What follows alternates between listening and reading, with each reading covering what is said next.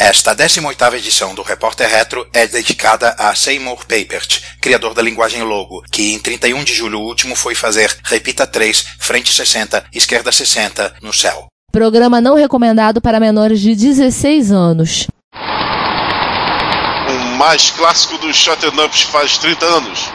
32 MB de RAM num micro de 8 bits. Computador do tiozão do pavê é recuperado? 35 anos depois, o MS-DOS ainda vive. Aqui fala o seu repórter retro, testemunha ocular da velhice do seu PC, com as últimas notícias da agência Retrocomputaria.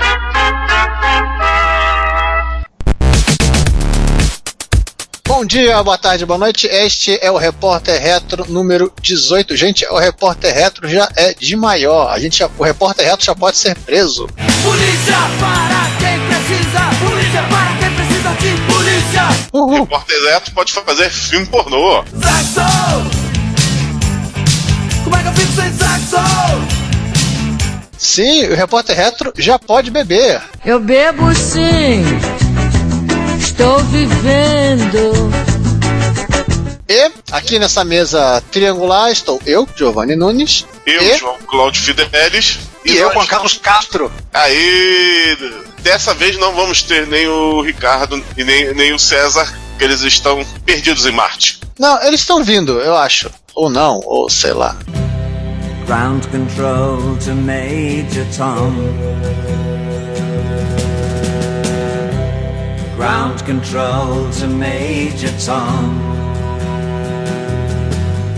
Eles foram comprar bebida pro Repórter Retro 18. Não, não, eu ouvi Enquanto, dizer que eles enquanto ainda era o Repórter. Retro 17. Ah, também, pode ser. Então é, Marte é meio longe. Detalhe é que eles foram, fo- foram, estão em Marte juntos, ou seja, dormiram abraçadinhos lá na estação espacial, inimigo meu, sabe? E... O Matt Damon Ah, bebeu inimigo tudo. Inimigo quem? inimigo meu. Inimigo meu? É, é. É em Marte também que se passa. Ó, ó, Ainda, ainda não chegou a hora da, tio, da tiozãozinha. Ela vai chegar. É, sim. Começar os trabalhos. Vamos lá, começamos do, do de sempre, né? Ah, olha lá, fazer o seguinte, já que o Juan está regressando, Ele voltou, o boêmio voltou novamente.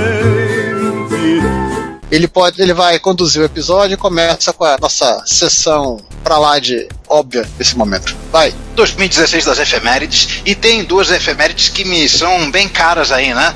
De 30 e 35 anos, respectivamente. Vamos começar com a de 30. Claro que são Vamos bem lá. caras. Você gastou tanto dinheiro só com eles. Aliás, vários de, vários de cada. Vários. De um único modelo. né? E, não, e não. vários dinheiros. Ó, É, com, com este aqui eu, eu, eu gastei pouco, tá? Dinheiro na mão é vendaval. É vendaval.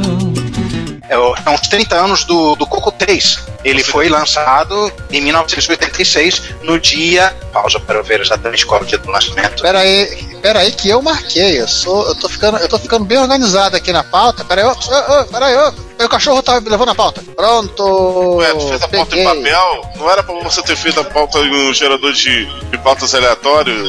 É, é que aqui acabou a luz. Ah, tá. Achei o dia. 30 de julho de 1986. Exatamente seis anos menos um dia do lançamento do Coco 1, por acaso. Isso aí no dia 30 de julho, isso foi lá. É, eu marquei, eu marquei minha, o, o cachorro roeu aqui a minha parte. Ele foi lançado, ele foi lançado numa cerimônia muito bonita, né? No, no World of Astoria em Nova York, com a presença de um monte de gente da área. Aliás, uma, uma curiosidade do, do co- a gente vai falar um dia sobre o TS-80. No dia que o TRS-80 foi lançado, que a Tandy realmente eh, esperava ter todo uma, um burburinho da, da imprensa a respeito no dia seguinte, parece que atenta- aconteceu um atentado em Nova York. Eita. Isso em 77? Do, É, dos 80? Do, do é, TS-80 Model 1? TRS-80.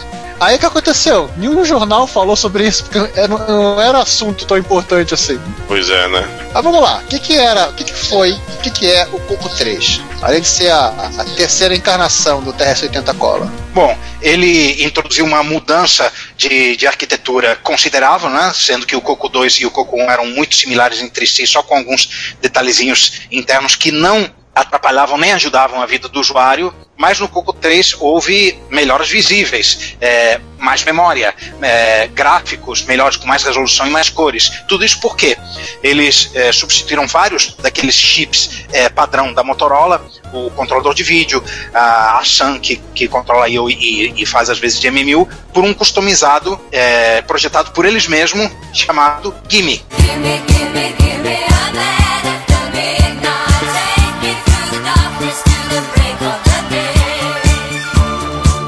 Isso em breve nós vamos entrar em mais detalhes sobre algumas incompatibilidades e coisas estranhas que isso acabou gerando, mas de qualquer maneira era uma máquina mais poderosa, Sim, muito com, cento- compatível é, com com a 120, é, com- bastante compatível com o Coco original, com 128K de RAM, ao invés de 64, com o Expansíveis. dobro de memória, expansíveis a 512. clock de 2 MHz. E olhem que legal, ao contrário do que, do que de poder, é, dizia a oposição com Basic.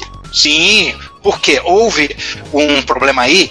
O Basic da, do Coco era feito pela Microsoft e a Microsoft não estava nem um pouco a fim de continuar fazendo Basic para Ah, ah, de 8 bits. Pois é, aconteceu o seguinte: a- o pessoal da Tend ligou lá para a Microsoft, né, pegou o telefone, discou aquele monte de número para ligar para fazer ligação inter- interurbana. O pessoal da Microsoft atendeu e falou: Oi, aqui é a Tend, a gente quer fazer, a gente quer um Basic novo pro nosso Coco. Aí a, a Microsoft respondeu: Hum, seguinte, a gente sabe que vocês não vão ter um Coco novo sem o Basic. A gente não tá com a menor vontade de fazer um Basic para vocês. Ou seja, se virem e façam clones de PC como todo mundo. É, fa fa façam o Tend, do- o Tend Mi 2000 bonito, esse- façam isso, vendam DOS, vendam dizer, Não, e o pior é que a Tanti já tava fazendo clone de PC. É, a grande verdade é que a Microsoft estava querendo que a, que a se focasse no, no, no, no clone de PC. né? E não, no Tend 1000 no 2000. E não que ficasse brincando com máquina de 8-bit, brincando com TRS-80. Parasse com essa coisa. Só que assim, os caras queriam fazer o coco, né? E o povo da Microair, digamos que. Microair, né?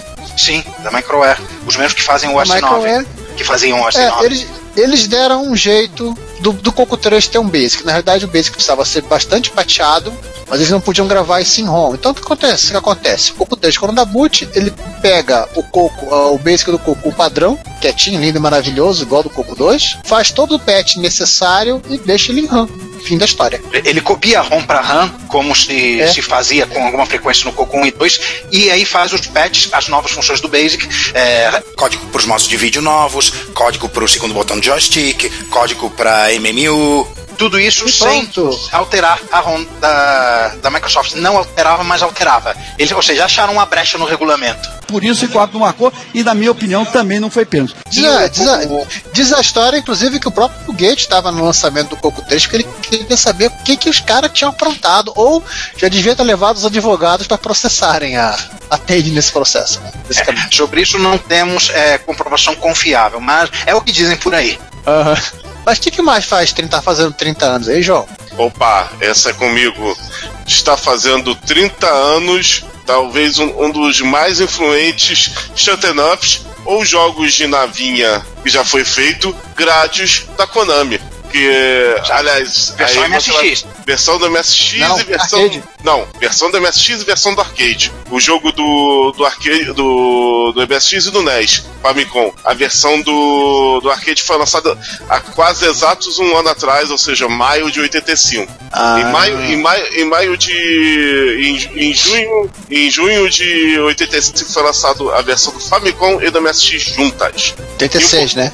De 86. E um pouquinho depois, as versões do Sharp X1 e do PC 88. Por que pareça, também da Konami. Foram lançados em 86 no mesmo ano, só que o, a- o mês eu, eu- eu não tenho aqui, só tem a do MSX e a do NES. Foram lançadas juntas. Falar a verdade, a do NES saiu um pouquinho antes, tá em maio, exatamente um ano depois da, do arcade. Da MSX dizer então que. Pode dizer então, João, que esse jogo era um jogo que particularmente ele, a Konami fazia questão de que estivesse disponível em mais plataformas do que os outros. Com certeza. É, no ano seguinte, ele foi o ano de ah, em 87, ele foi um ah, foi o jogo de lançamento do Sharp X68000, para vocês terem uma ideia. Primeiro jogo do Sharp X68000 e, e vinha é, junto com o micro, junto com a suíte de aplicativos do XC2000, vinha um grade também. Olha Aliás, só. um abraço pro Cadário, que é o grande colecionador de grade. é, mas que ele descobriu essa, essa coisa triste, que ele, não, que ele não vai ter tão facilmente um grade do XC2000 por causa desse detalhe. O jogo vem junto com o CZ600 apenas. E aí o pessoal já gravou, regravou o disquete. Aliás, pra. Ah, João, aliás, pra, pra sua E tristeza. não via com. Não via com protegido. Sabia disso? Hum, O jogo do XC3000 era totalmente livre de, de cópia de proteção. É, vamos lá, vou falar da versão do MSX especificamente. antes disso, posso falar de uma, de de nota triste? Pode. Não, 85 arcade, 36 MSX e, e NES, né? E, pra, e Sharp X1 também, X1. X8087, também na mão dos japoneses. E aí, pra, na mão dos ocidentais, a versão para Amstrad CPC, Commodore 64 e Exercise Spectrum em 87. Isso. Feito pela Imagine e essas versões, é, desculpem, mas todas elas são uma bosta. Essas três versões não prestam. Ao contrário do Salamander, que pelo menos o do, do Commodore 64 é boa, mas essa, essa aí deixa pra lá, essas três aí. É, voltando, para, voltando para o Gradius, a versão do MSX é a única além do NES que foi lançada em cartucho. Todas as outras foram lançadas em disco. E a versão do MSX tem um, um feature que só ela tem. Uma fase a mais, que é a fase das Olha, caveirinhas. É uma daquelas fases secretas? Não, né? Não, é uma fase a mais totalmente nova, que é a fase das caveirinhas. É, essa fase só, só veio a, a- Tem outra versão lá em 91, quando saiu a versão do PC Engine, do videogame PC Engine. Também tem a fase da Isso não, caveirinha. é, isso não é easter egg, né? É fase normal. É uma fase normal. A É, fase de o- bônus tem todas as versões. As, Ah, aquela fase você tem que entrar em certos lugares pra ativar, né? todas as versões feitas pela, pela, pela Konami. Eu não boto a minha mão no fogo das versões dos micros europeus, tá? João, posso só dizer que a versão do, do PC 88 parece uma parece uma versão uma versão melhorada do Super Cobra pela profusão de cores do jogo? Ué, mas o. Foi bom você ter dito isso. O... Segundo a própria Konami, o Gradius é um filho do Penetrator, o Scramble. Que no Brasil foi chamado de Penetrator. A versão modificada do Scramble pela própria Konami é o Super Cobra. Não, porque assim, a limitação de cores, do, de oito cores do, do PC 88, deixou ele, deixou ele com um visual muito simples para um jogo de espaço. Sim, mas é qualquer semelhança com a. com- Vou- é, eu- vou aproveitar e vamos falar um pouquinho do, do jogo. O, exatamente, o Gradius é um, é, é, ele é um scroll horizontal, um jogo de navinha de scroll horizontal, shut up, que é a evolução do Penetrator. Engraçado a gente falar esse nome, porque o Scramble era chamado assim na. Ah, ah pera aí, agora pode porque o repórter reto tem 18 anos, tá, tá, tá no número 18. É, então, Penetrator, hein? Ó, ó, Penetrator, 18 anos. Não é o que vocês estão pensando. O Scambal aqui, aqui, no, no Brasil não é conhecido por esse nome, é conhecido pelo nome de Penetrator, apesar que ele é mais conhecido pelo Super Cobra, quase todas as versões domésticas do jogo da Konami, inclusive o MSX, tem, E tem que aliás é do é Super Cobra, não difícil do, pra caramba, né? e não, não do, não do, do, do Scramble. O... Eu nem lembro qual era o nome. Eu nem lembro qual era o nome que, bot, que, que botaram no- naqueles flippers da Taito do, do início dos anos 80. Tinha Scramble, mas acho que cada gabinete eles botavam um nome genérico qualquer. Era, Pene- era Penetrator. Acho que eu teria me lembrado se, se tivesse escrito Penetrator na, na, numa É, máquina de a- arcade. a- eu sei, a tua tiosice inerente lembra aí. Muito agressivo, né? O nome. Não, não, não era isso. Eu, eu, eu teria me lembrado. E aí é a evolução desse, desse jogo, ou seja, aquela fase da caverna do Scambo barra Super Cobra inspirou a primeira fase do, do Grades. E, mas ele tem um fator até hoje único. Alguns jogos é, copiaram ele, mas ele é uma coisa única, que é o sistema de armas que você pega uma cápsula e você escolhe a partir de um outro botão a cápsula e ela faz o upgrade da arma, que é a famosa é, espaço, é, como é que é? Velocidade, míssil, double, que é um que atira para cima verticalmente, diagonal, melhor dizendo, laser, autoexplicativo, option, que é o, a navezinha auxiliar, na realidade é uma bolinha de energia que imita É o o movimento Minion. da nave e o tiro. É o Minion, exatamente, é o seu Minion. É, não é tu não. que que na versão arcade e, do- e do- e dos consoles 16 bits é para 4, mas em, em 8 bits é limitado em 2. É, porque tava na limitação dos sprites da MSX também. né? Exatamente. Não, do- do- dos 8 bits em geral, no NES, e todas as versões 8 bits Não, o, é, não, Salamander tem três, tem três options que você pode ter. Ah, sim. Quando você joga, quando você joga com um jogador, quando você joga com dois jogadores, dois simultâneos, você tem que, você- cada um tem dois só. Eu acho que é. É, é, é porque eu tô falando do, do, do Gradius 1 especificamente. A outra, tem outra, outra coisa também é que a, só a versão do MSX tem. A tela de abertura muito, muito, muito espetacular, que por acaso é a, é a capa do jogo, que fica tocando a música com, com, as, com, a- com as naves atirando. É. Ô João, é o seguinte, Aliás, essa, essa é, capa, essa depois- capa aqui, ela pagava o, ela, ela pagava na sua ela, ela pagava na sua consciência a Mega RAM, né? Pois é. Ou seu Drive, porque depois foi convertido para Drive. É, Ah, jogo de disco. E, para terminar, o da, da barra, o Shield, que é o seu escudinho, que são duas ba- barreiras que ficam na frente da sua nave.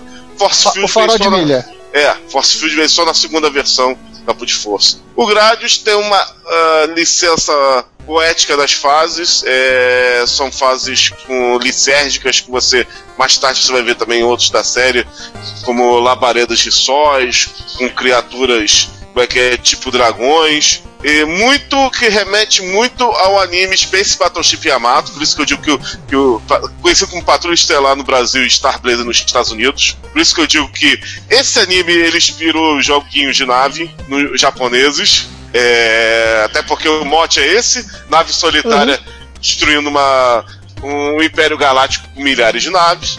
É, Sim, ajude, ajude meu Obi-Wan, você, é, ajude meu Obi-Wan, você é minha última esperança. Exatamente. E, vo- e você vê, e você vê esses signos presentes no, no, no, no Gradius. Outros Shutdown Ups também, mas o Gradius ele, é- ele, ele é- ele é mais forte em ver essas referências das fases com as situações do, do anime. Fica aí uma, a, a curiosidade. Tem muita referência. I understood that reference. Sim, o, pla- o Planeta 11 tinha Moaz também. é verdade. Planeta Brumos tinha os, Moa, tinha os Moais lá que os fuzileiros espaciais ficavam, ficavam guardando lá. Então é, tá aí. Tá aí uma coisa que muito, vai explodir a cabeça de muita gente. Acho que muita gente não fez essa correlação. E o, a versão do Famicom, segundo a Wikipédia, vendeu um milhão de cópias. Eu acredito que a versão da MSX também vendeu bem, deve ter vendido. Do detalhes, um milhão de cópias só no Japão, gente. Teve a versão americana da, da do é NES louco. e a versão europeia sou- MSX. Agora é aquela minha pergunta: nos Estados Unidos saiu como Gradius ou se lança só na Europa? Nemesis é só na Europa. Ah, É, Gradius nos Estados Unidos e no Japão. Em compensação, Salamander nos Estados Unidos é Life Force. sabe-se lá por que motivo. É, pelo mesmo motivo que é Nemesis na Europa. E o Gradius 2, é, ele foi chamado na Europa de Vulcan Venture. Também sabe-se lá por que motivo. Alguém tava com vontade de confundir a cabeça da, da galera, essa é a grande verdade. Pra E no, uma- no final pra das você ter uma ideia, a versão do Game Boy também se chama Nemesis na Europa. Que foi lançada só em 1990. E para terminar os lançamentos, também teve a coletânea Gradius 1 e 2, com as versões do arcade, para PlayStation, Saturno e mais tarde PSP, além do Microsoft Windows 95. Aí depois essa versão Nossa. de mobile, porque a Konami começou a fazer mobile direto, mas essa versão é bem posterior. A série Gradius teve cinco capítulos oficiais no arcade, mais os dois spin-offs Salamander, mais um monte de paródios, mais aquele É, a zoeira. O paródio não vale que é zoeira.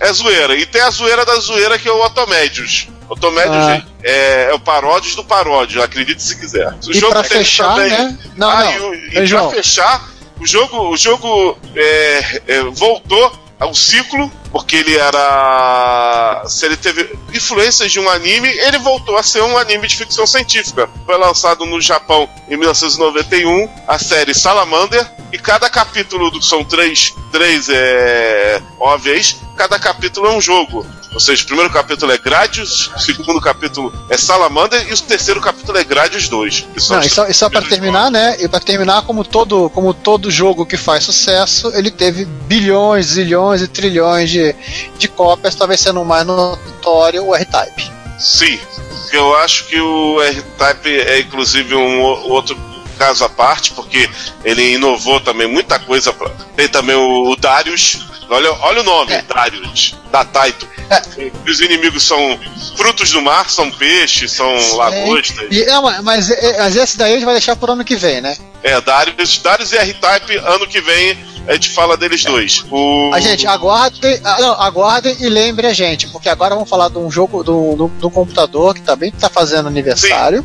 Deixa eu só falar uma coisa rapidamente. Não, peraí, tá, vai, vai. É que o que eu tava falando do sistema de armas, o sistema de armas do, do Gradius foi copiado pelos jogos da Toaplan, de Lap Flight, que é, um, que é um jogo de 86, que saiu esse ano. A gente tá falando do porte, usava o sistema de armas do, do, do Gradius na cara dura, e que, e que o, o Gradius é o primeiro jogo a ter o famoso código Konami Code. Cima, cima, baixo, baixo, esquerda, direita, B e A no NES. Sim, aquele mesmo Detona Ralph. Aquele mesmo do Detona Ralph. Então, eu não, pu- eu não podia terminar a grade sem fazer um macetinho. Tá bom, agora a gente vai passar pro principal. Ele, esse cara não tem, é, apesar de ser muito parecido com o MSX em algumas coisas, ele infelizmente ele não teve um Gradius, mas ele tem, teve um joguinho Ele razoavelmente teve, o- parecido. ele teve o Scramble. É, e teve o, o Parsec, né, né, Juan?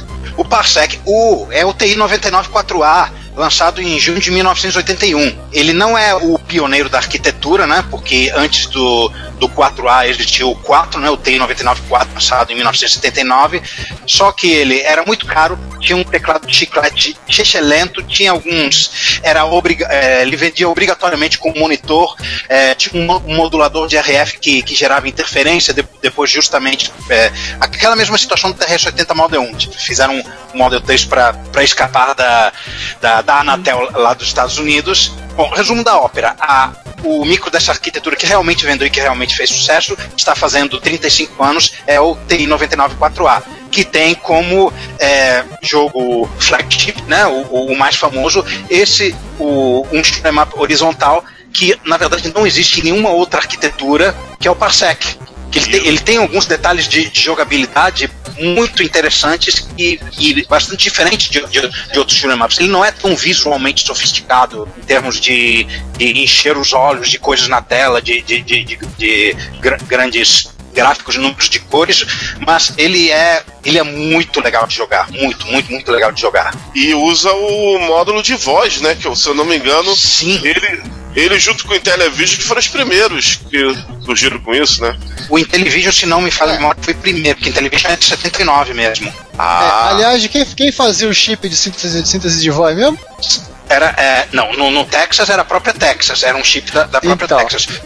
No IntelliVoice No e no Odyssey- Odyssey é um da General Instruments, que eu não me lembro do código agora.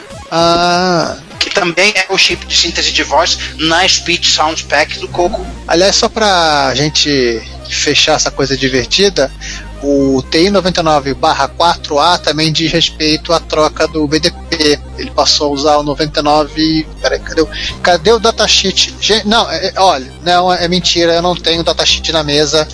Ele passou a usar os VDPs da TMS 9918A, 28A e 29A, os TMS com A no final, que corrigia um bug de mapeamento, se não falha a memória. ah. Sim, eu tenho Eu tô- o, o datasheet impresso aqui à mão. Eu tô com um artigo aqui que diz que, ele, que o 9918A tinha modos de vídeo que o 9918 não tinha. Isso, isso é verdade ou é invenção do cara? Aonde tá isso? Esse link que você postou aqui? Sim, é do Stephen, não sei lá das quantas, ah, artic6.htm, esse link aí. Eu acho que é o contrário. O, o, A- o 4, o barra 4, ele, ele, tinha, ele não, não tinha alguns modos de vídeo. 4A passa a ter. Sim. Uma coisa interessante, outra coisa interessante é que o, ah, o 4A também usa uma, uma iteração eh, posterior do processador. Ele tem uma instrução de assembler que o, o 9900, a versão do, do, do 4A, tem uma instrução, tem um opcode que, o- que o 9900 do, do anterior, né, do 4, não tem. Olha. Shop, External Operation, uma, uma- é, é algo para fazer aquele I.O. maluco mapeado que o que o que o T99 4A tem. Ele, aliás, ele, ele, ele tem uma arqui- arquitetura de, de, de I.O. dele, de acesso a periféricos, é uma coisa muito louca. Aí já, já mencionou isso em, em outros podcasts e não vamos entrar né, nisso agora, que senão a gente, eh, a gente mergulha no, na porra do coelho. Procu é, pro- procure o nosso episódio a respeito do, do Texas e se divirtam com as informações que estão lá. Agora, vamos trocar de, de, de, de, de, de- de sessão. Eu quero entender isso aqui. Eu Chame aí, tipo- vamos entrar. Isso, vamos entrar na sessão Hackaday, porque eu quero entender essa porcaria. Eu também. O que, que o cara fez? Isso é um mecanismo de um teletipo das antigas, inclusive com, com discador. What? Juan, você que é. É da época. das antigas também? Explica aí. Peraí, peraí, peraí, peraí. Eu, eu tô tentando entender o que, que o cara fez. Fala aí. Teletipo, te- teletipo é, é, é, teletipo é telex, lembre-se disso. É um, era um, é um e-mail, é o, é o avô do e-mail, isso aqui. Né, você tinha uma, digamos, uma máquina de escrever que era ligada na, na- na linha telefônica que você usava para receber, é, enviar e receber mensagens de texto. Isso é o teletipo. Definitivamente não é do meu tempo. É uma coisa que sim, bem antiga, né? Tanto que a. É, eles já eram. Eles foram. Eles já, já existiam na época da Segunda Guerra Mundial, década de 40, se não falo a memória. Quer dizer, de um jeito. E o que, ele, o que o cara tá fazendo aqui é que tá trazendo esse bichão à vida. Aliás, um essa- essas coisas serial aqui, só com teclado. Sim, essas coisas aqui, inclusive, foram, foram os, os primeiros teclados de computador, por, é, por assim dizer. E esse aqui, esse modelo aqui, inclusive, ele tem uma entrada para fita, pelo que dá para entender. Fita cassete? Fita de papel. Ah, Fez umas plaquinhas bonitinhas aqui, hein? Já tem até a parte 2 aqui. O, no livro Prime the Pump, o. Esqueci o nominho do moço agora. Sou, eu sou uma negação para nome, eu vou ser sincero com vocês. Se eu não tivesse anotado no meu RG, eu não saberia nem meu nome. pô, Giovanni, tu não é tão bituso assim, ou é? O, o Prime Pump do David da, da Teresa Welsh, ele conta que uma das primeiras coisas que ele fez com o TRS-80 dele, quando ele estava começando a escrever o processador de texto, o Lazy Writer, é que um cara falou assim: Cara, sei de uma empresa que está vendendo um teletipo super barato. O cara falou e comprou um. Era um teletipo do, do, do final da década de 40. Um, geralmente um tijolo. Ele era TTY, ele era serial, mas o troço sequer era ASCII. Aí é uma das primeiras diversões. é, Não, mas era uma impressora. Ele conseguiu comprar uma impressora tipo por 50 dólares. Se não era ASCII, era provavelmente ABCDIC, né? Padrão IBM, não ou não? Não, não. É uma outra coisa. Uia. Eu vou. Eu Só vou... dizer que era. Só vou dizer que eram os caracteres da, da Sinclair, né? ZX80. Não, também não, Não. né? Não, não. Isso aqui ali foi invenção do próprio Sinclair. A- até, daqui, até o finalzinho aqui eu conto. Eu conto o que, que- o que, que era. Eu vou procurar aqui. Então assim, eu parei, eu parei de ler, eu parei para leitura para poder procurar o que, que era isso. Aqui eu achei, ó, ele comprou uma. Opa, ele, ach, ele comprou um teletipo, modelo 15, ele comprou por 50 dólares. Ele comprou a impressora por 50 dólares. Bota o link aí no chat. Não, eu tô lendo, pegando no, no- no livro. Ah, no Prime The Pump, tá certo. É, a gente não, não tô conseguindo achar o padrão de codificação dessa maluquice aqui. Ele escrevia tudo em uppercase, tá, tá, tá, moda... Aqui, achei. O troço ele usava, não usava ASCII, não usava BCDIC, não usava a Trask, que é da Atari, não usava o, aquele ASCII da Commodore, CBM ASCII, ele usava o Murray Code. É o código do Murray. Não, não, não é o código daquele, daquelas máquinas de, de, de julgar fantasma, dos casos fantasmas, não, né? Não, é o- não, não é Não. o Bill Murray, não. Não, não. Murray Code ou Baldot Code. Ele, o, o Murray Code ele é de 19, é, é uma adaptação feita em 1901, pra vocês terem a ideia da idade disso. Muito bom, cara. É, aí você acha, achando que só exi- as pessoas começar, começaram a. começaram a acho que. Não, não, teve coisa anterior. Mas vamos voltar pro teletipo aí, o que, que vai ter? É assim, o, gente falou, falou, falou, enrolou, enrolou, enrolou. Ah, vamos falar o, o- o principal. O, o sujeito ele está consertando uma unidade ASR-33, Model 33 da Marsland, Marsland que entre outras coisas, né, de ser um equipamento de teletipo, ele era também funciona, funcionava como um terminal serial sem tela, Mas com impressora. com impressora. E só. Impressorinha Daisy Wheel, né? Aquele negócio de máquina de escrever elétrica. Sim, não, não tinha necessidade de velocidade nesse tipo de coisa aqui. Você tá, você tá querendo muito, né? O 120, 300 BPS, né? Então, quanto mais, quanto mais caracteres você colocar, colocasse, mais buffer você precisava ter, né? Sim. O cara conseguiu ligar um modem numa, numa linha telefônica moderna E, e por- enquanto ainda existem linhas telefônicas, não. Aham, em breve elas acabarão junto com as linhas de telefone celular. Provavelmente um pouco antes. Vamos falar de. É, vamos falar de coisas mais novas então. Sim, bem mais novas.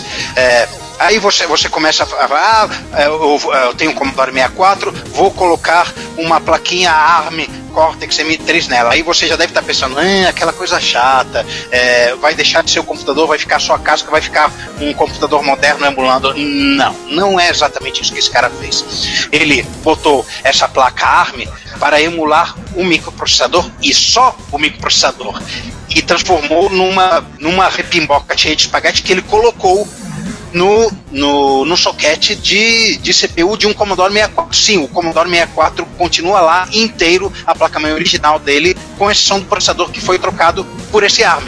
E agora ele é um, um Commodore 64 dual core, literalmente. E que pode rodar CPM. Sim, porque quem, emu- quem emula um- um- uma CPU emula dois, né? Pois é. Ele finalmente conseguiu levar o CPM para o Commodore 64. Sem usar aquele cartucho Mequetrefe que, que, que havia. Era, era da própria Commodore aquele cartucho? Era, e funcionava quando estava afim. E agora você finalmente Olha pode aí. rodar o WordStar. 40 colunas. É. Já que a gente está nessa maluquice de colocar coprocessadores em máquinas clássicas, tem um outro aqui, né? Sim, só que dessa vez ele manteve a arquitetura do processador, mas ele pegou um BBC Micro e botou a 150 MHz. É, o BBC Micro ele tinha um soquete para outro processador, né? O primeiro, a primeira manifestação do, do processador ARM no mundo real foi justamente como coprocessador de um BBC Micro. Só depois que ele apareceu numa workstation própria, né? O- eles aproveitaram o fato de que a arquitetura do, do BBC Micro foi feita para ser amiga de extensibilidade e, e- colocar opções a rodo, né? Inclusive tinha aquele, aquele. Qual é o nome daquele, so- ah, daquele soquete de, de chip tip que tem a alavanquinha para você fechar, que tem gravador de EPROM? ZIF. Soquete É ZIF. ZIF, né? é. É, o, não, o próprio, o próprio BBC Micro ele tinha uma arquitetura que permitia você colocar outros coprocessadores. Tanto que você, podia- você tinha versões com 80, versões com outro 6502, versão tem a versão com 80186, a versão com o primeiro ARM. E o cara usou um RASP, um RASP zero e aproveitou essa mesma infraestrutura para colocar um ARM de 150 MHz. Só. É, é um, é um princípio Ou seja- parecido com o que o cara fez no, no Commodore. Só que de uma maneira uma maneira razoavelmente que tem- prevista pela, pela arquitetura da máquina. né? Aham. Apenas com dois processadores. Isso é coisa, de- é coisa muito legal. Isso é verdade. Ele só, vamos ver se ele no futuro ele vai, vai internalizar isso aqui no BBC Micro. Só para só para fechar o assunto aqui, o, o- esse material da esse material para tá disponível tá disponível no GitHub e você lá ele explica como você pendurar o, o Raspberry Pi no seu no seu BBC Micro e se divertir. E agora, sendo um pouco menos ambiciosos, né? Coisas mais mais mais, mais sutis.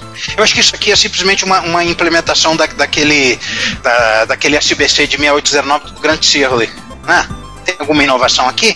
Não, tô procurando aqui. Não, eu não achei referência. Ah, é, é, é justamente. É ela mesma. É a implementação dele. A verdade é que o que o cara acabou fazendo é. Ah, ele fez o desenho da placa também. Ele, ele usou uns carinhas, uns carinhas é, SMD também, tá?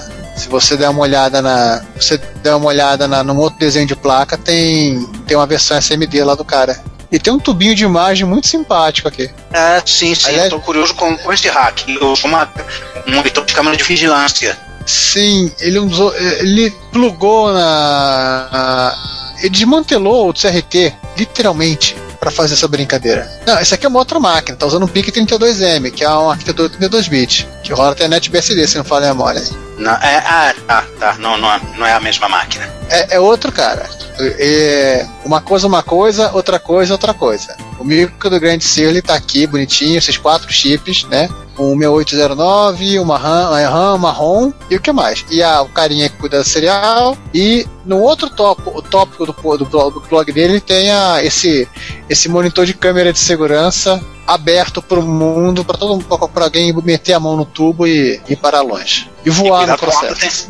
E cuidado com alta tensão, né? Justamente. E que mais, que mais, que mais? Já que a gente tá falando de. Microcontroladores podem substituir os CPUs. Eu acho que eu sempre achei que a distinção entre microcontroladores e CPU é uma coisa assim meio, meio artificial e arbitrária. Mas, uh, Giovanni, elabore, por favor. Ah, isso veio com a evolução da própria CPU, né? Que as CPUs que não, não tinham todo aquele recurso de memória virtual, é, máquina para fazer máquina virtual, de memória virtual, de paginação, começaram a ser chamadas de, de microcontroladores. Que no final, ambas são a mesma coisa, se eu pensar bem. O Atmel é um processador assim como o Dual Core Xeon ou PowerPC e por aí vai. A diferença é o uso, que você pode ter nos dias de hoje, né? Ah, o legal que o cara fez aqui é que ele colocou um Atmel diretamente conectado a um patch. E acredito eu que o Atmel deve estar emulando o 6502, né? Ou não, né? Ele pode ter. Peraí, deixa eu ver se ele transformou isso num. Não, não. Ele usou, ele criou um programa no próprio Atmel, ele não, não, não acessa o conteúdo da, da home patch. Ele simplesmente fez um programa de. Nossa, ele fez um invasor de corpo. Eles vivem. Ele transformou, ele transformou o patch num outro computador que nunca existiu. Sim, ele, ele fez um invasor de corpo. O, é um snatcher. Eles invadem o pet e muda. E muda o comportamento do pet, mas o pet vira outra coisa. Tá vendo? Existe, o- existe o bom e o mal. E o mal parasita. O bom parasita é aquele lá do Commodore que deixa o bicho.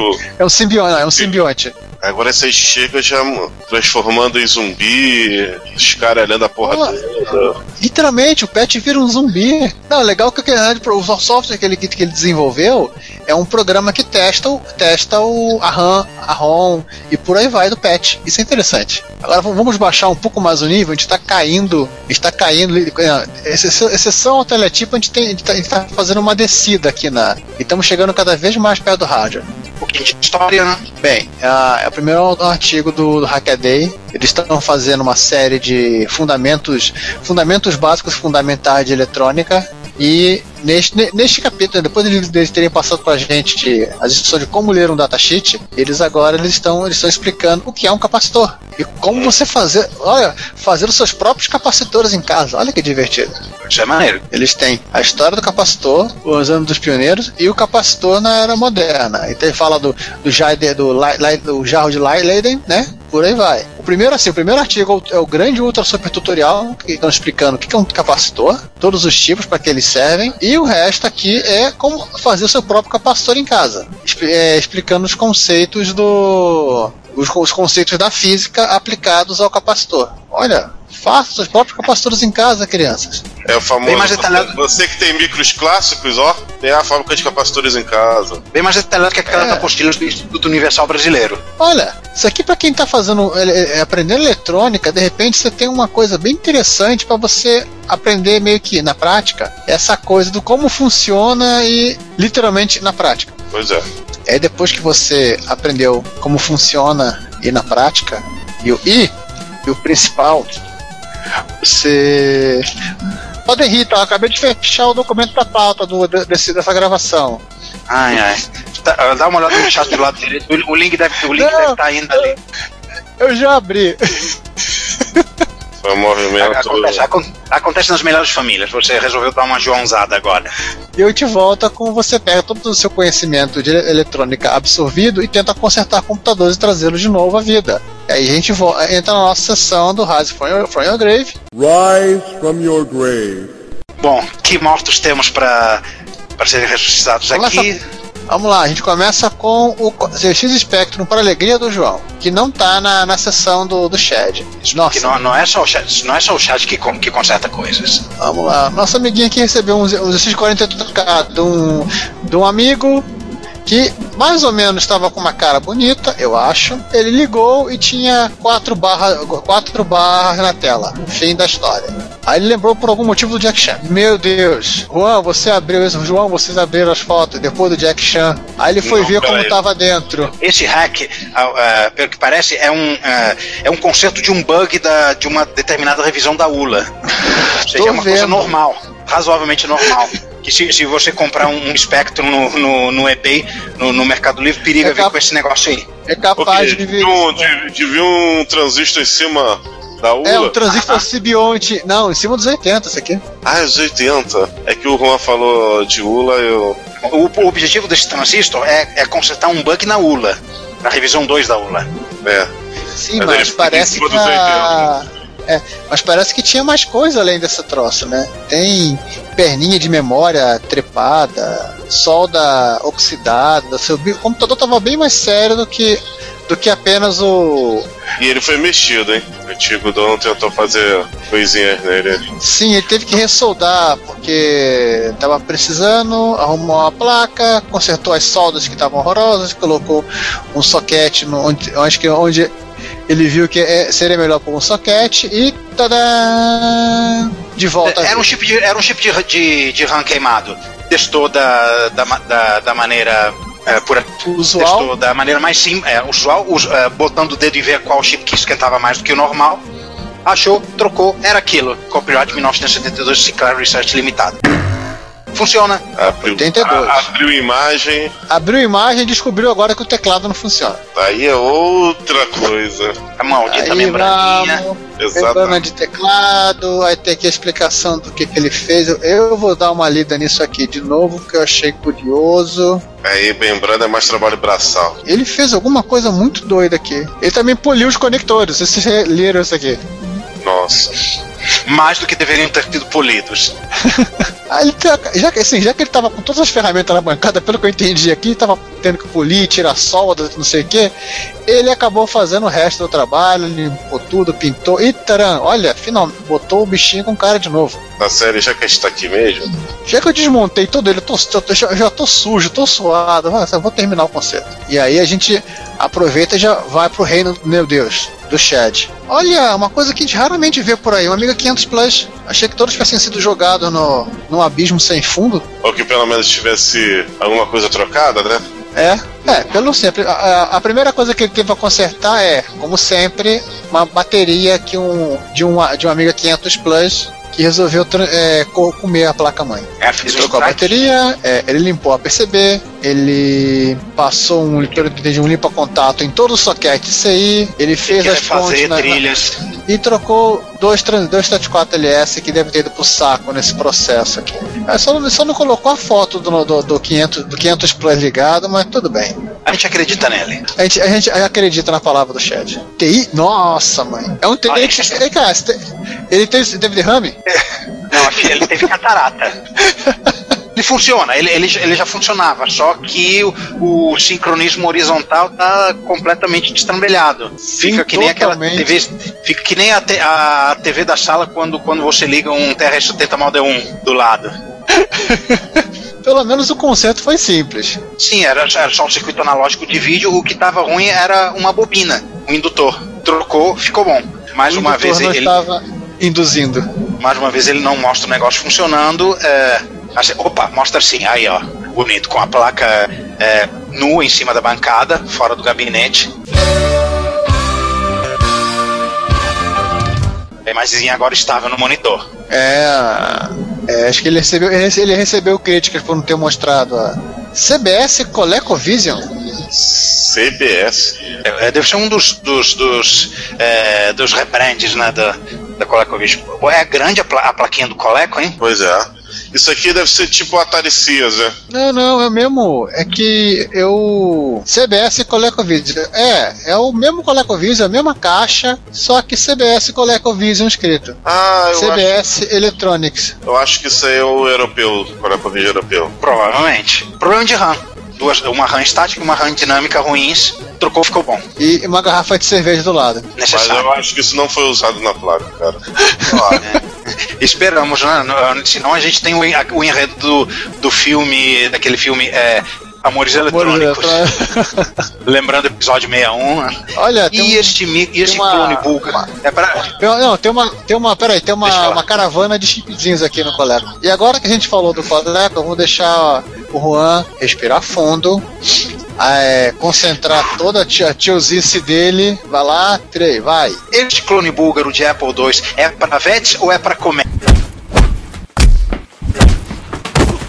Enquanto o Juan se recupera, Vai demorar um tempo. é, eu, vou- eu, vou, eu vou contar o número de slots aqui do, do Pracometes aqui. O, o Chad recebeu um Private 8M, que é um clone búlgaro com uma caixa sim- é simpática essa máquina. Esse aqui é, o, é um é um 2 Plus, tá? Chegou a sair na- também na Bulgária uma, um clone que era 2E, que já vinha, ele vinha inclusive com 5 slots, ele vinha com menos, ele vinha com menos, já vinha com serial, interface de drive já embutida na placa, vinha com uma série de coisas já, já, já pré-prontas. E o que ele fez, assim, basicamente ele trocou o 6502, ele trocou a, um chip de RAM, ele trocou um deep switch, que estava na posição errada, ou seja, ele é um conserto, um conserto que ele fez que não precisou de ferro de solda, só a chave de fenda. O, ele, ele fez o con- conserto do, do, do- do suporte do LED, pelo que eu entendi, e inseriu um Z80 que estava faltando. Não, gente, o Z80 era, não era- não era padrão do, do Pravets, é simplesmente que você poderia usar para. Ele já tinha a soft card embutida. Só não tinha os 80. Ai, ai, ai, ai, ai, ai, voltei, voltei. Pô, a gente nem- não pode nem mais ser tiozão em paz, que droga. Ei, esse, eh, esse micro tinha o, o Z80 da, da, da Softcard embutido na placa-mãe, né? É, pelo jeito tá falando que tava fal- é, missing aqui. Acreditamos nós que a única função desse micro ter um Z80 é pra emular CPM. É, Controlador de teclado não, não era, né? Qual era o micro Não, não. um controlador de teclado? O TK3000, porque a micro digital tinha quilos de Z80 sobrando na, no estoque, então podia se dar esse luxo ali. É, não é o caso. É, aqui acreditamos que seja isso, né? Na casa do meu cunhado, que eu, que eu morei enquanto, enquanto estava fa- fa- fazendo o IME, ele, ele comprou um, um- um clone de Apple II que eu nem não me lembro qual, qual era a marca, uma, uma coisa assim genérica, é, trazida oficialmente de fora, e que tinha um, um, um Z80 na placa-mãe também. Ele rodava CPM, só que rodava CPM em 40 colunas, né? Aquela utilidade É, só- fantástica. eu- esse aqui eu resolvi dar um zoom na foto aqui para dar uma olhada. Ela não, não- ele, ele é um pouco diferente da, da- da- das placas mães de Apple II Plus, que eu tô acostumado a ver, e mas dá para reparar que ele tem um, tem um socket do lado do 6502 para você colocar uns 80. Esse no caso aqui devia ser opcional. Aí colocou, ele, o, o software reconhece e multa com os 80. Interessante isso. Eu não sabia que o, eles tinham isso embutido em placa. Pois é. E talvez não tenham sido pra- os únicos. Hum. que eu acho muito improvável que em 1985 é, no Brasil tivesse importado um micro da Bulgária, né? É, tudo é possível nesse mundo. Se bem que os, chi- os chineses se especializaram em copiar, em copiar a Apple II, né? As pessoas esquecem disso. Aliás, vamos voltar um pouquinho no passado, vamos falar de Apple I. Ah, sim. Aí não é mais um concerto, é. Pô, pô, camarada, eu, eu, eu, não sei de eletrônica, monta isso aqui pra mim, por favor. Ah, o cara comprou com o Michael Illegal nos Estados Unidos o, a, o Replica, o Replica 1, então esse cara aqui. Sim, Acho sim, o Replica a Replica 1. É, ele comprou o Replica 1, olha, veio um saquinho no correio, o endereço aqui, e toma! Com todas as peças necessárias para você montar o seu, seu Replica. O Replica 1, na verdade, ele usa 65C02, ele não usa 6502. E, É, porque você não acha mais 6502 também. ah, esse aí. É, Esse que usa. O original, obviamente, que não usava. é, porque não, não, não existia na época. Lembrar que o, o Oz ele foi, ele foi na, ele foi num evento de, numa feira e ele comprou, assim, ele comprou, deu 20, acho que deu, deu, deu os últimos 20 dólares que ele devia ter na carteira para comprar um único 6502, que foi o que ele usou para montar o, o Apple I. Ele, o, o Oz não comprou dois Apple, Apple dois 6502. Olha que bonitinho. Não sei, se ele, ele Tem, se inclusive- ele errasse, se ele queimasse, um abraço. Se ele queimasse, assim, tá, ele tá ferrado porque a, a, a Moss só vendeu. Só vendeu a. Só, só fez essa venda de, de, de 20 dólares na- naquela, naquele evento. Depois ele teria que ser um fornecedor de chip. Pô, mas legal a montagem do Apple 1. Aliás, quem quiser se interessar, o. Acho que o Mike Legal ele ainda tem placas de, de Apple 1 pra você montar na, no recesso do celular com calma e paz e, e tranquilidade. Pô, é Briel Computers também. Tem a- eu acho Aí que o tem um- Replica 1 é não, do Briel. Tem a réplica. A réplica 1 é do Briel. É pequenininha. Essa outra réplica do Mike Legal é grandona. Mais fiel. É, depende do, do que você queira fazer. Não, ele tem um réplica 1 grandão e ele tem o menorzinho, que ele chama de réplica 1 Plus. Se você não se importa em colocar naquele gabinete de madeira sensacional, vai ficar com um, um clima retrô anos 70. Sim, você compra, você compra um verniz bonito também, pinta. Isso. Encerramos o Rise from Your Grave com um Apple 1. Vamos agora pros Mano Passa. Os mano parça. Vai lá, Juan. Essa, essa praia é tua.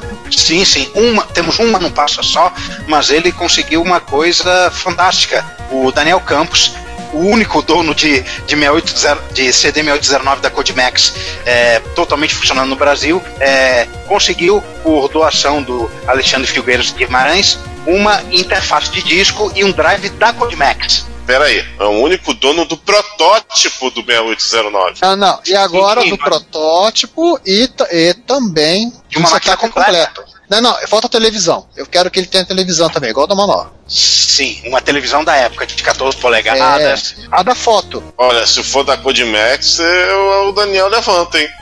Eu, não, eu não acho que eles, eu não acho que eles é, fabricaram nem botaram marca em televisão. Eu não. é, Não, não. A, a TV. a- tem uma TV que aparece no material. Pode ser aquela televisão. Só pra dizer o seu setup fiel. Pois é.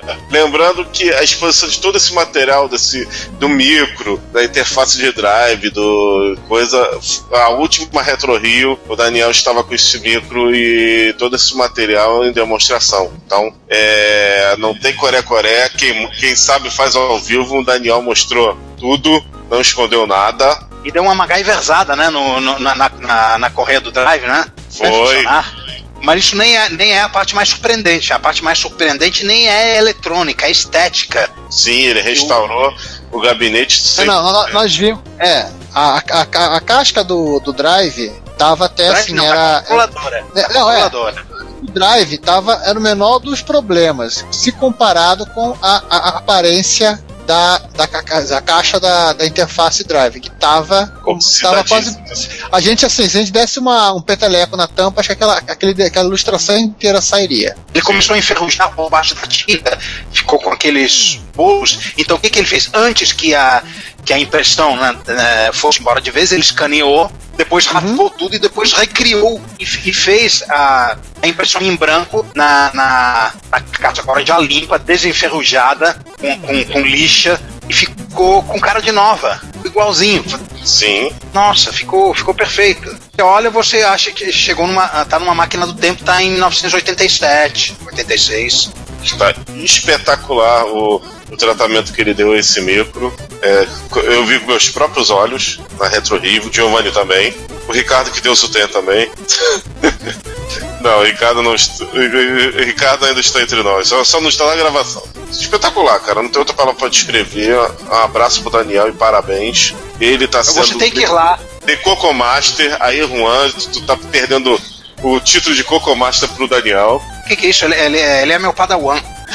Isso é, ver- não, isso é verdade. Quem, quem, quem introduziu o Daniel nesse mundo, com todo Quem, respeito introdu- à palavra, é, quem, introdu- quem introduziu o coco pro Daniel? Ok, isso. foi, foi, foi, foi o que- vamos, vamos, parar com a tiosice. Não, eu, eu, mostrei, a- eu, mostrei a ele o, eu mostrei a ele o poder do lado verde da força.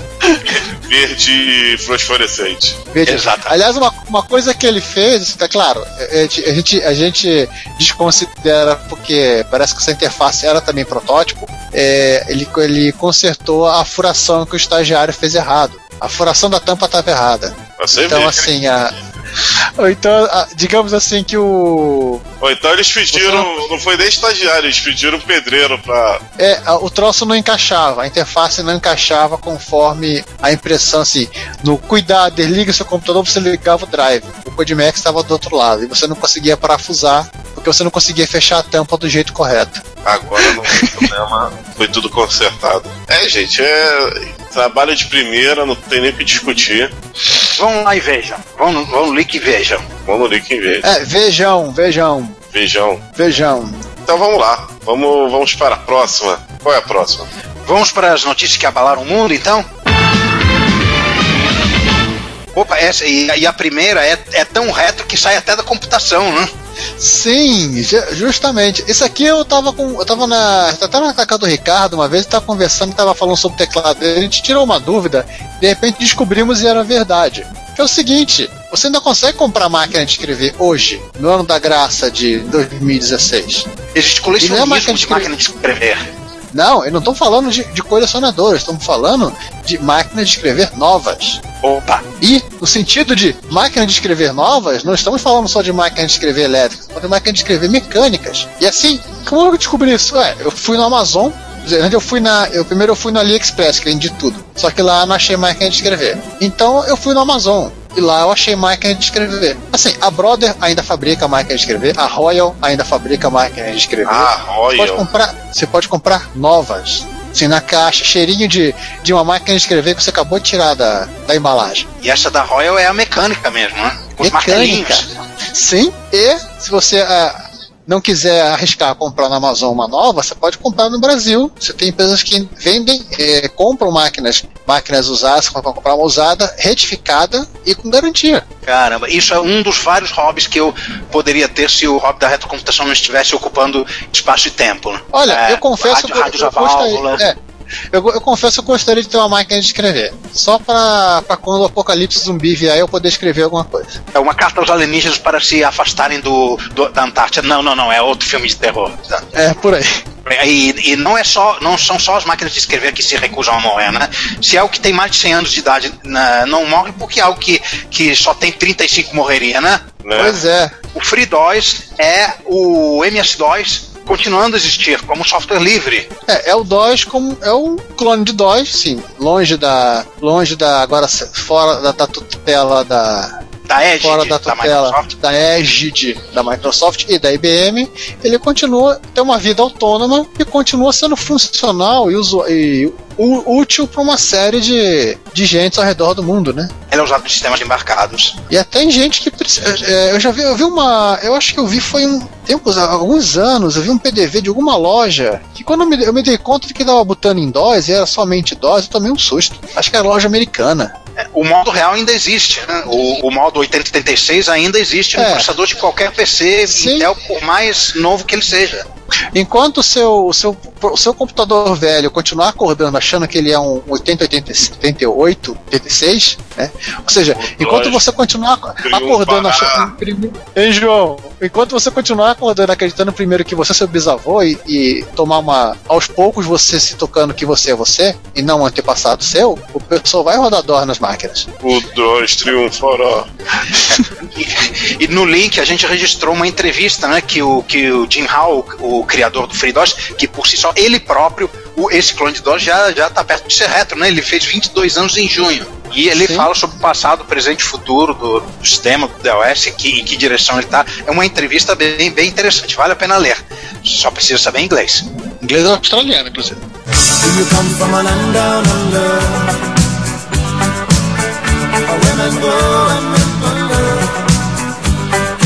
E o, a série Ah, o Ricardo- sobre.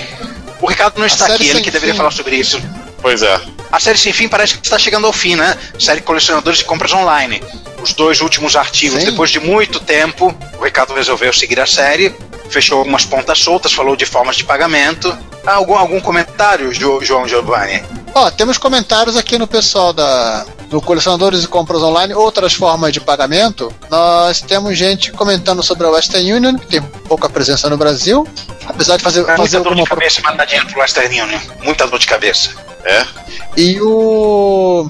Esse é um comentário do Hernandes Fernandes e um outro comentário do Eliezer Kosiuk, Clax, falando sobre Bitcoin. A Bitcoin não, ainda dá cadeia? Não dá cadeia? Como é que eu lanço? Eu só sei que eu não quero chegar perto, eu não quero chegar perto dessa treta, não. É, mas como ainda não estamos na leitura de comentários, vamos, vamos ver alguma coisa bem estranha. Estranho, do- no- estranho em que nível? estranha no nível o senso de humor é, m- não muito compreensível dos, dos chineses que fizeram o manual do Basic do MPF2. Aquele que é o pai do, do TK2000. Pois é, esse, esse troço surgiu na. O manual foi, aí, ele foi compartilhado lá na lista Apple dos entusiastas, entusiastas de Apple II do Facebook. E o cara comentou de um senso de humor meio estranho. Eu acabei baixando o PDF e fui dar uma olhada. E realmente é meio estranho. Eu, assim, eu acho que o cara que sugeriu os desenhos não falava inglês e o cara que fez a legenda devia ser cego, porque ele não entendia onde tinha que colo- colocar as legendas. É, e esses computadores não tem nada a ver com. é, não tem nenhuma semelhança com o computador em si do qual o manual é, né? Não, não, essa bolinha aqui em tese é o microprocessor, mas ele aparece o, aparece o computador. Mas é, vamos ser sinceros, é, o troço é, é muito curioso, é muito estranho. Vale a pena baixar o PDF e folhear com calma o manual e ficar tentando entender o que se passava na cabeça do chinês que ilustrou o dito cujo. Ou seja, além do micro ser bizarro, ele também tem um manual que faz jus à bizarrice dele. Total. E pra terminar, uma coisa doente. É, e isso, isso evoca o cachorrinho da necessidade, né? Pena que o César não está aqui. 32 mega de RAM no MSX. Pra que isso? É, não, não tem. Não, por que, que eu tô questionando isso? Porque a montanha está lá. Disse o Kirk pro Spock ao justificar o alpinismo pra ele. A gente escala a montanha porque a montanha está lá. A gente bota 32 mega de RAM no, no MSX porque pode. E, e, e qual é? Algum problema? Ah, sem problema o cara botar 32 Qual MB é? de RAM. foi? O que é? Aí vocês perguntam como é que cabe 32 MB de RAM num micro de 8 bits. Porque você tem os slots. Cabendo. Você tem os slots expandidos. Um pouquinho de vaselina. Quer dizer, E vaselina. você tem, ou seja, você nos dois slots externos, você, você tem oito, oito slots, na verdade. Cada slot pode ser dividido em quatro páginas de 16, 16K. Pela especificação da Memory Mapper, pode ter 256 páginas de 16K, 4096K, 4 MB, 4 MB por slot. Por, com oito slots, né, os dois slots, cada um deles expandido para 4, você chega a 32. O que me leva à seguinte consideração: existem alguns é, MSX que tem três slots, então talvez dê, dê para botar ainda mais do que isso. Não, o máximo, o máximo é, o máximo que dá mesmo são 32, porque você tem que ter algum espaço para colocar ROM e todo o resto.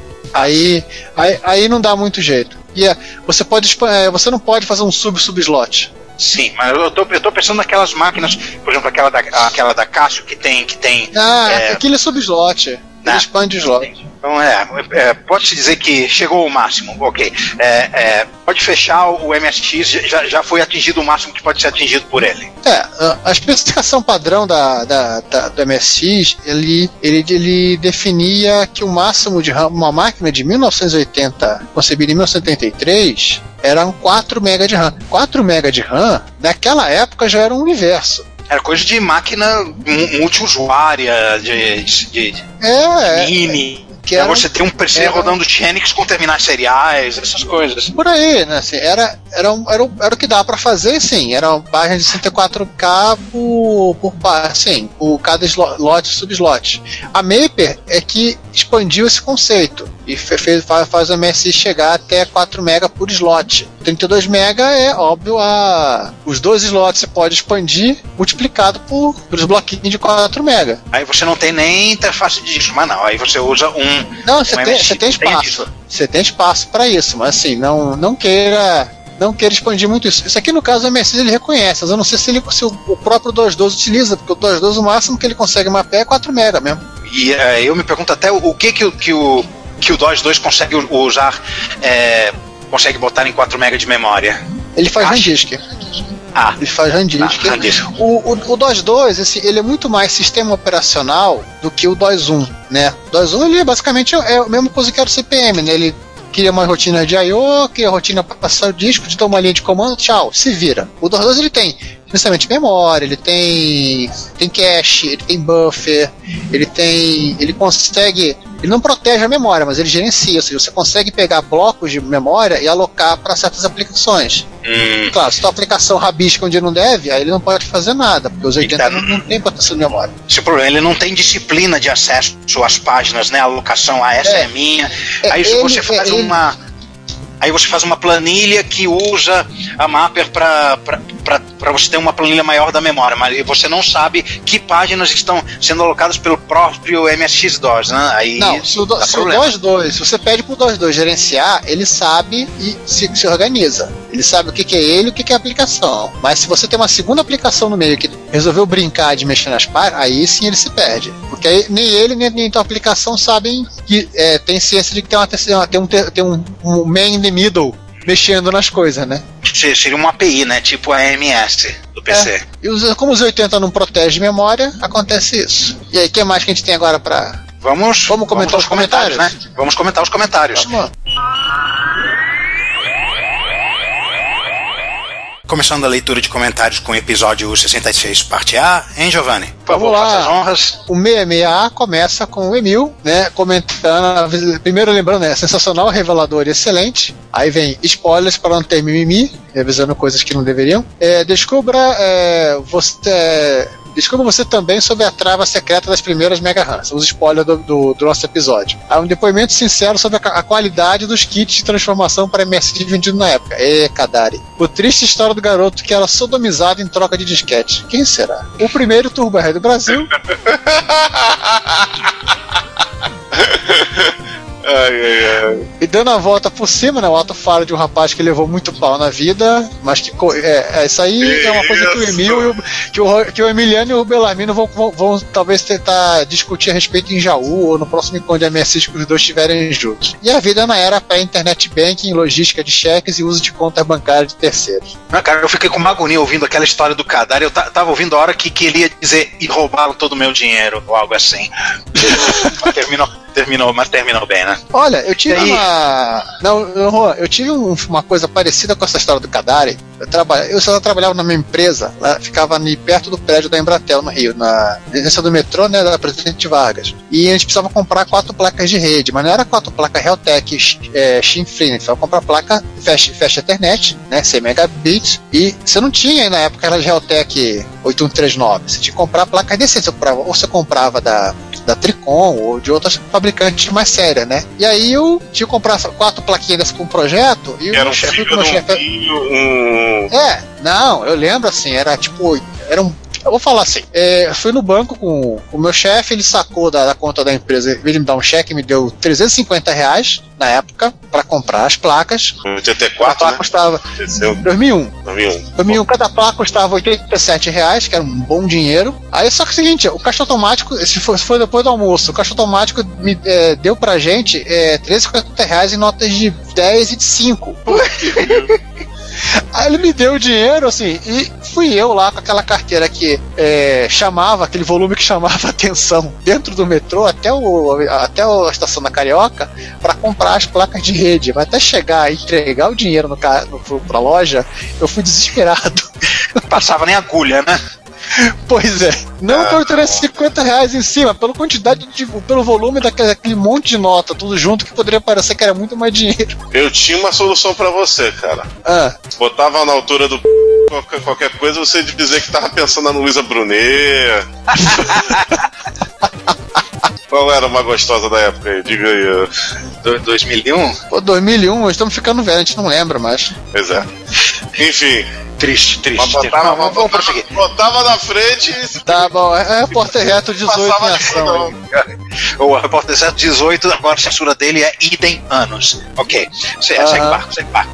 Comentário do, do Clarks Eliezer Kosciuk dizendo: Como sempre, excelente podcast. Gostaria de fazer uma única pergunta ao Belarmino: Quantas cópias foram vendidas no Palhada City? Afinal, para nenhuma ter sido desenterrada até agora. Não, ah, coitado do Belarmino, ele, ele vai escutar perguntas sobre Palhada City até, até o resto da vida, né? Principalmente da gente. É, ele deve- eu acho que ele deveria contratar um programador pra refazer o Palhada City. Ou, última ou ele deveria, ou ele deveria pegar o próprio lá, lá nos perfis de Belfor Roxo e falar: Ó, meu filho, pega o caderninho aí e refaz. Não, não, Palhada é Nova Iguaçu. Ok, ma- mas pega lá o carinha que refez, que fez o Palhada City original e refaça. Acho que essa última cópia do Palhada City deve estar enterrada junto com o cadáver de Jimmy Hoffa. Veja Tá lá ele. Ei, Em Atlântida. lado bom. Vai ser um remake que vai usar uma PL4 e V9990. Vai ser o chique. Sim. Mas era um Adventure, caramba. Agora vai ser em modo gráfico. Ah, tá bom. Pode, pode, Mas pode mouse. Nós acreditamos que nesse- nesses últimos 30 anos o cara ah, desenvolveu habilidades artísticas. Mas seguindo aí.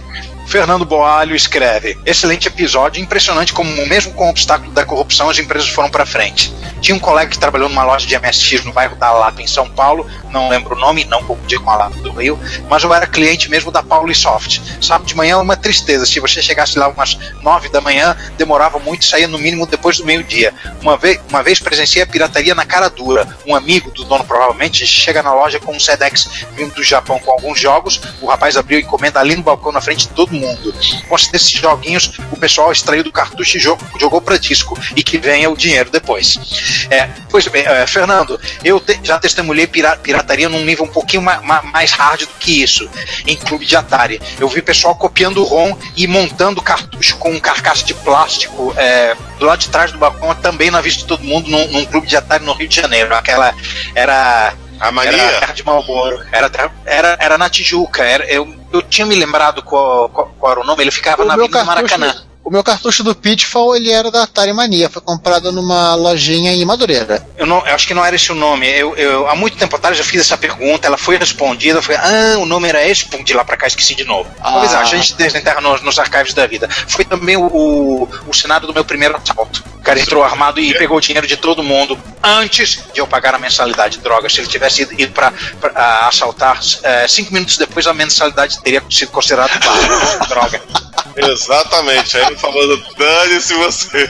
Eu já tinha pago. Mas vamos lá, seguindo aí o Rony, que eu tô começando a suspeitar que é o Rony, o Rony Von, mas tudo bem, só não acredita, não, não acredita em mim. Boa, mais um episódio excelente sobre esse, esse importante co- componente da era 8-bit. Comigo foram duas soft houses marcantes na minha época de, de CP400 e outra na época da MS, ambas em Campinas. A do CP400 ficava na Andrade Neves, esqueci o nome. Olha aí, Campinas é, um, é, um, é um grande indício, hein? Não, eu tenho mais imagens. Campinas tinha uma, uma empresa que é, colo- é, colocava teu, o teu drive de 5 1 quarto interno no Expert. Ah, é lá quis fazer essa gambiarra. Sim. Infelizmente eu não tenho. Eu vi a foto também. Eu não tenho a foto aqui. Se um dia eu achar. Você, eu- você, Oi. perdia um slot, como é? Ele É. colocava embaixo dos slots. Nossa. Sim, é nossa mesmo. Eu vi a foto assim. Era, é, é literalmente a- o motivo de existir o cachorrinho da necessidade. Aí voltando, a do, do MSX ficava no Taquaral, casa do MSX. Esse nome eu não lembro de. Eu passava horas lá namorando a vitrine. Esse povo que não tem dinheiro. Embora fosse sempre os mesmos produtos expostos. Esse povo que não tem dinheiro. Ficava todo feliz quando voltava com uma fita e um jogo novo. E na casa do MSX foi onde comprei o famigerado Drive Leopard de 3,5 e de 360 KB. Olha. Valeu, galera. Continue produzindo. Abraços. Produzi-lo-emos. Produzindo-emos. O, Leona- o Drive Leopard de 13,5 polegada, ele é um drive de single, single side, né? Que conta a lenda, eu não, não tenho certeza, eu não vou descobrir, procurar isso agora, que eles prometeram que se você, qu- quando eles tivessem o drive, é, o outro lado, você poderia fazer a instalação da segunda cabeça de leitura no drive. Ele instalar a segunda cabeça de leitura num, num drive é, fácil e simples, é a pr- primeira vez que eu ouço falar nisso. Então, É, não, a- já abuso. Pela, pela, pelo, não, pelo mecanismo, assim, eu acredito que não deve ser tão, tão difícil. Você, o trabalho que deve ser uma. Vai lá, João, resolvi pra você o nosso, nosso pinguim de guerrilha. aí. É. Pinguim de guerrilha? Sim, o Sérgio Vladivostok. Ah, tá. Então vamos lá.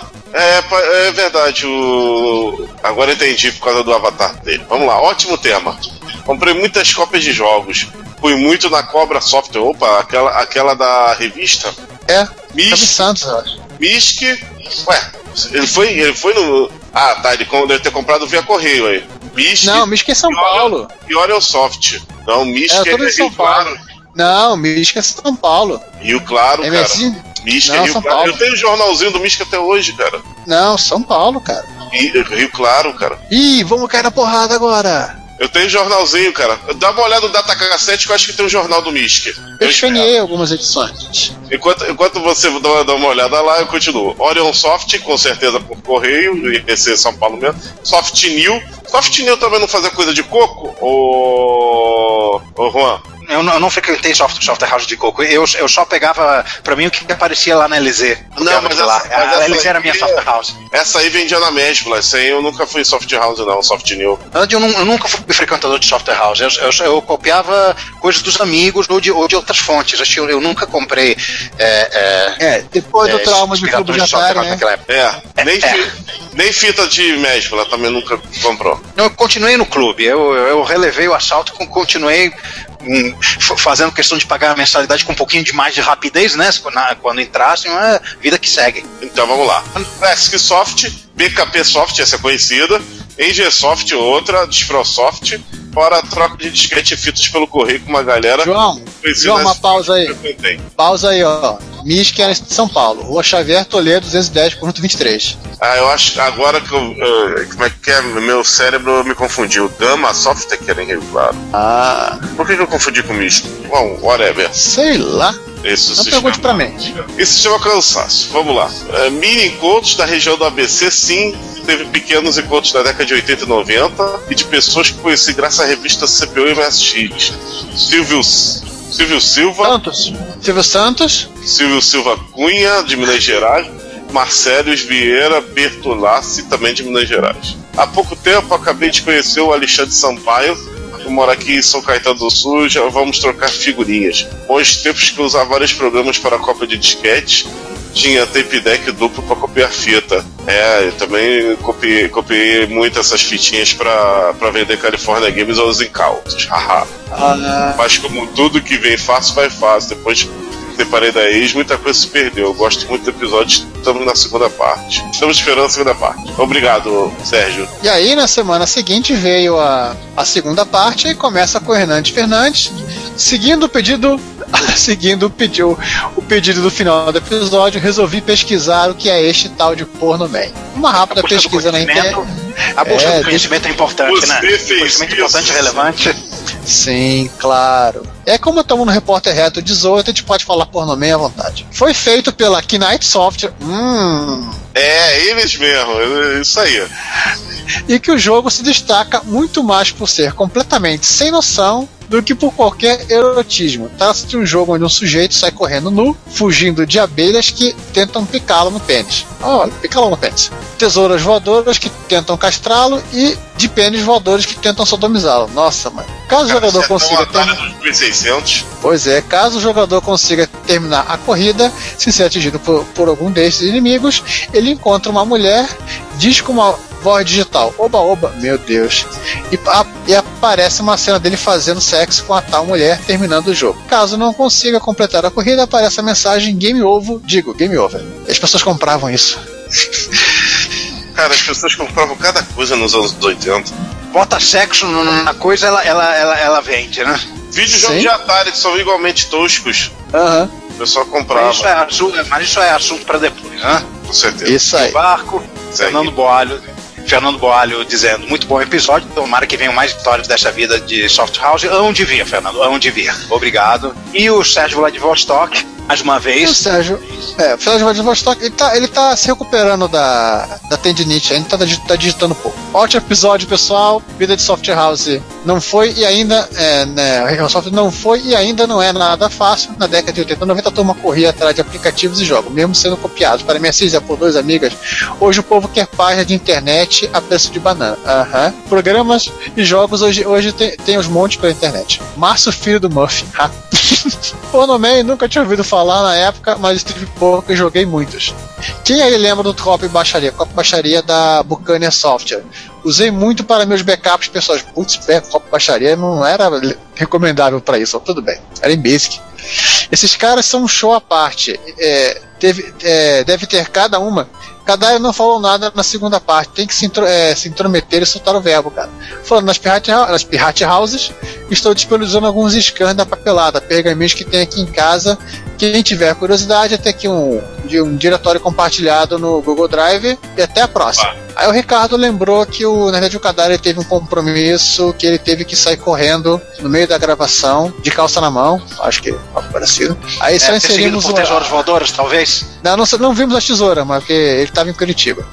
E depois inserimos a, a despedida dele na, na tal da mágica da edição. É, isso, isso, isso que eu chamo de mágico da edição. Vai lá, João. Lembrando que nesse episódio eu não participei, por isso que eu tô bem é, peru de roda. É, Aham. vou, pular, vou, vou pular por causa que o que o Giovanni falou foi o comentário do Ricardo. O Giovanni se apropriou, mas tudo bem. Sim, vai você pega o David aí. Muito legal o episódio. Gostaria de ver fotos das viagens a Jaú. Abraços, David. Aí o Ricardo passa o, o álbum dele do Picasso, tem de São José dos Campos também, já ajuda. E tem o link aí É. pra vocês lá, lá no Repórter Reto, a gente não vai repetir aqui. É, enquanto tiver disponível Picasso no ar, né? Cara, isso foi tão piada pronta. Não, tava- eu não fui eu tava piada vendo, pronta, tava esperando. É porque justamente o, o Google tá tirando do ar, né? Foi uma piada tiozão inocente, tá? Aham. Foi a piada pra foi a piada pra ver inocente? É. Então Tá bom. Vamos, vamos fingir que acreditamos. Tudo bem. E aí, No Repórter Retro, no Repórter Retro é, 17, a, gente fa- a gente fala que não vai comentar o 17, a gente comenta quando a gente tá afim. Vamos lá. Fernando Boalho dizendo, muito bom podcast, muito interessante o lançamento da FPU, deve dar uma animada nos devs de MSX. Esperamos, né? Vamos ser. E o Hernandes é, complementa aí que quanto ao Eco 4, Se o cara que está montando o mega processador citado aqui há alguns dias consiga terminar seu processador e completar o computador para usá-lo, ele pode se declarar um herdeiro do Echo. Afinal, mega processador já tem até uma churrasqueira no mesmo cômodo para ele. Basta espalhar alguns terminais e temos uma versão moderna do Echo. Do sentido de que a máquina onde a casa faz parte do computador. Genial, genial. Adorei a ideia. Nossa. Ah, e E adivinha só, acabou! Aí. chegamos ao fim do 18 Repórter Retro, com um pouquinho mais de, de, de, de co- de coisas proibidas para menores do, do, do que a gente planejou, mas tudo bem, de- deve ser porque eu voltei, né? Pode É, ser. Juan voltou. E agora o repórter retro é de maior, pode gás. preso. Isso. É, não, não- não é mais opcional votar, tem que votar. Aham. Já pode preso e todo o resto. Gente, valeu pela paciência, pela preferência. Muito obrigado aí. E até o próximo Repórter Retro. Fui. Então vamos lá, gente. Até acabou o Repórter Retro 18, agora Repórter Retro maior de idade, que pode, pode ir pra cadeia. Isso é meio preocupante, hein? E a gente volta semana que vem já com um episódio. Nossa, não sei. Alguém depois vê a contagem aí que eu já esqueci. Até mais aí. Bom, gente, é muito bom estar de volta. Espero poder participar de, de, de mais podcasts, não, não, não estar no limbo como estive esse tempo todo. Obrigado por, no, por nos aguentarem e a gente se vê na semana que vem. Abraço. Se você quiser enviar um comentário, crítico, construtivo, elogio ou contribuir com as erratas desse episódio, não hesite. Faça! Nosso Twitter é retrocomputaria, nosso e-mail é retrocomputaria.gmail.com e nossa fanpage é facebook.com retrocomputaria. Ou deixe seu comentário no post desse episódio em www.retrocomputaria.com.br. Como sempre dizemos, seu comentário acrescentarem o nosso salário. Muito obrigado e até o próximo podcast.